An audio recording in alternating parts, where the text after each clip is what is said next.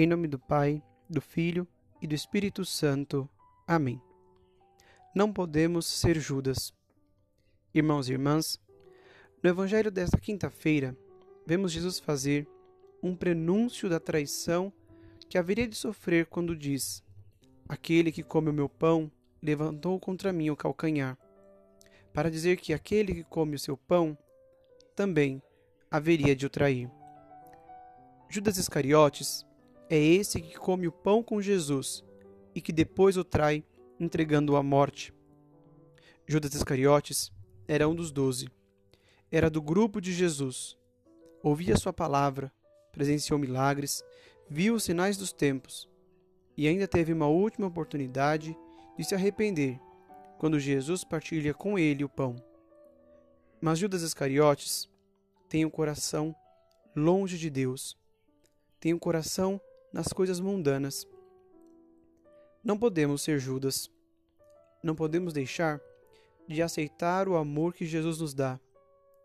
Não podemos deixar de receber a luz do ressuscitado. O traidor é um exemplo daquele que tem trevas, trevas sobre as quais a luz brilhou em vão. Judas é o que ama as trevas mais do que ama a luz porque as suas obras eram más, mas até o ponto de abrir mão da vida do Senhor, do seu mestre, por algumas poucas moedas. Nós não podemos ser Judas. Judas só caminha com Jesus fisicamente, mas seu coração anda por outros caminhos. Judas ouve as palavras de Jesus, mas só escuta verdadeiramente a voz de seu orgulho e de sua maldade não podemos ser Judas.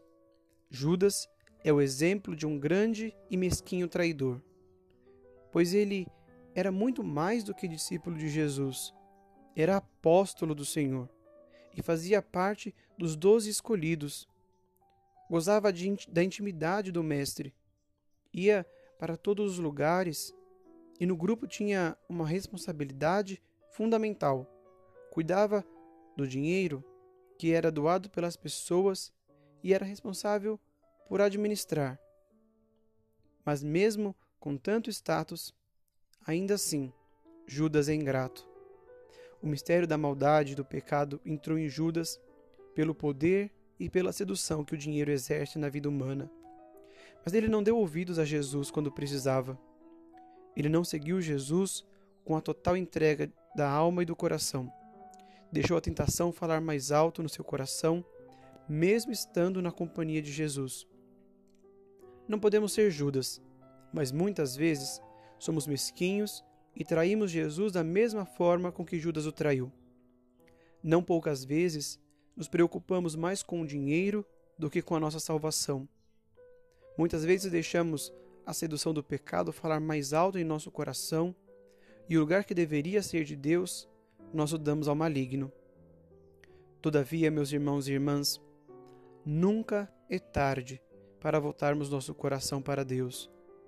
Mais do que focarmos no traidor, lembremos dos homens e mulheres que tiveram a vida renovada, pessoas que, diferente de Judas, deixaram a luz de Jesus penetrar verdadeiramente suas vidas, seus corações e foram transformados.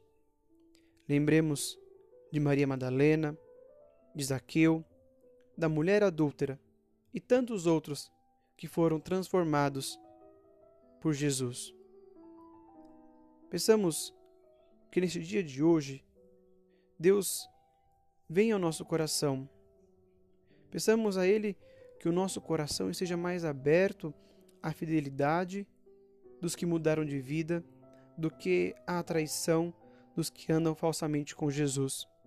Peçamos ao Senhor que o nosso coração seja autêntico no segmento cristão, que a nossa fé seja verdadeira e que nós não venhamos a caminhar com os passos de Judas, passos fracos, tímidos e que terminam por entregar Jesus à morte. Louvado seja nosso Senhor Jesus Cristo, para sempre seja louvado.